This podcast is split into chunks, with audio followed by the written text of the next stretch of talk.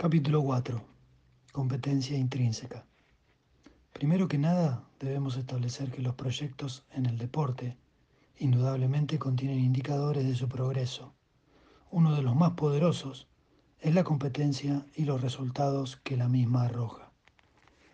Está claro que el deporte es competir, esa es su esencia, pero ¿la competencia siempre está dirigida hacia el, hacia el otro? Supongamos en una carrera de 100 metros llanos, los participantes intentarán llegar primero a la meta antes que sus rivales. Pero también está el condimento del tiempo en el que se logra el objetivo, dándole una competencia extra con uno mismo. Llamémosle competencia intrínseca. Basta solo con visualizar o hablar con un atleta de este tipo de disciplinas en las que no solo busca ganar la competencia, sino romper su propio récord. Incluso puede haber terminado fuera del podio, pero irse con cierta satisfacción si logró un mejor tiempo del que había hecho en la clasificación o en, en otro torneo. La competencia intrínseca es algo que aparece en todos los deportes de estas características, pero ¿existen los deportes de conjunto? La respuesta es, claro que sí. Ahora bien, no es tan clara o tan sencilla de visualizar como en los ejemplos descritos previamente. Contiene una subjetividad difícil de percibir, de explicar y de tener en claro. Un ejemplo a tener en cuenta, la selección argentina de básquet llegó a disputar la final del Campeonato del Mundo en 2002 y perdió en la final contra la ex Yugoslavia. Lejos de sentirse frustrados, los representantes argentinos estaban extasiados de lo que habían logrado. Habían perdido, pero habían ganado su competencia intrínseca. Habían logrado algo impensado en ese momento para el básquet nacional. Proceso que continuó con una medalla dorada en los Juegos Olímpicos de Atenas 2004, en donde el equipo claramente vivió al tope de sus competencias. Y luego, en el año 2006, con un nuevo mundial y conservando gran parte del núcleo de los años anteriores. Argentina era claro favorito a quedarse con el título. Luego de una primera ronda brillante y dejando en el camino a Nueva Zelanda y a Turquía en octavos y en cuartos de final respectivamente, el choque de semis con España fue de película. El equipo argentino tuvo el último tiro para ganarse el pase a la final y no entró. Luego, en el partido por el tercer puesto, Argentina cayó ante Estados Unidos y finalizó en la cuarta posición. Hubo opiniones controvertidas sobre el desempeño final de la selección.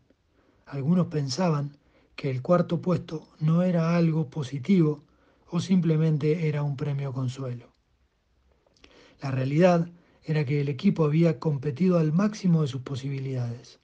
Se había medido con los mejores del mundo y había dejado bien representado al país, afirmando el gran desarrollo del básquet nacional y con augurios de un futuro prometedor.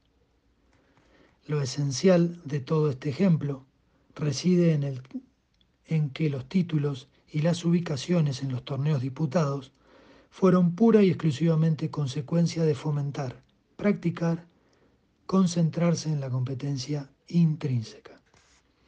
La competencia nos sirve de indicador para constatar nuestro progreso y también para ponernos en situaciones en las cuales debamos aprender y vivir al máximo de, nuestro potencial.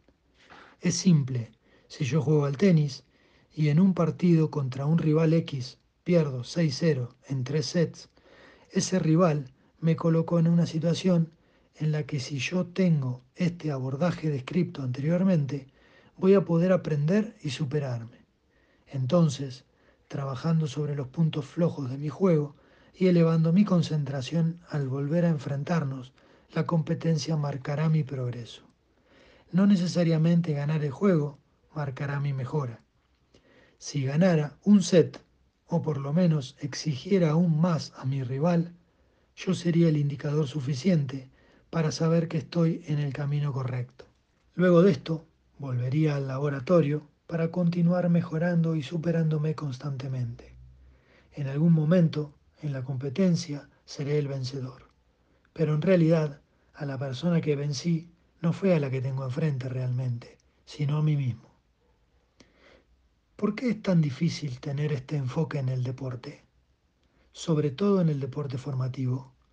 ¿Por qué insistimos en la búsqueda del resultado sin reflexionar en todo lo que lo rodea? Deberíamos tener bien claro, al momento de involucrarnos en una competencia, qué utilidad o qué filosofía tendremos sobre la misma. En cualquier ámbito y desde cualquier postura, entrenadores, jugadores, dirigentes, padres, espectadores, etc. De manera de poder aprovecharla al máximo. Si el enfoque será pura y exclusivamente resultadista, las consecuencias, los métodos y los procesos marcarán a los involucrados de cierta manera.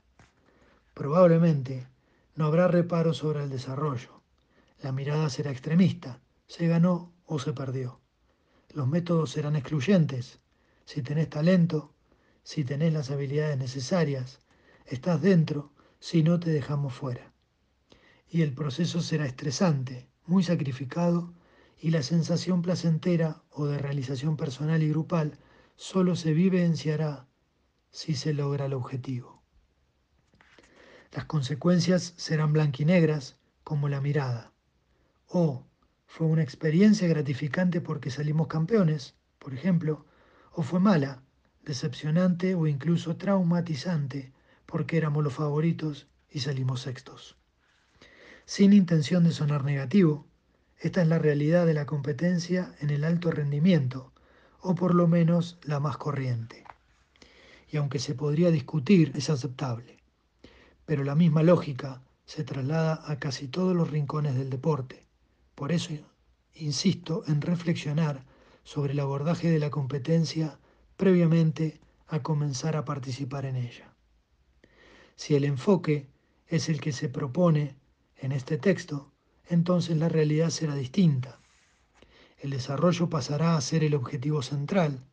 Los métodos entonces no se verán influenciados por el rival o el momento de la competencia, sino que se centrarán en mejorar los aspectos más flojos o que más dificultades nos presentan y potenciar las que mejor se nos dan. Serán más inclusivos, ya que se contempla el desarrollo también a futuro por lo que se comprende que el presente no es un condicionante definitivo. El proceso será intenso con sacrificio y entrega, pero motivado por la constante evidencia de progreso. Las sensaciones placenteras y la realización individual y grupal serán constantes y sostenidas durante toda la competencia, porque el objetivo es en sí este último, y no un resultado de un juego o una ubicación en el torneo. Ambas corrientes son válidas y respetables. Obviamente que me encuentro más cómodo en la última descripta, pero lo importante, insisto, es tener claro el camino a tomar, no cruzarse de vereda constantemente, es adoptarla y defenderla.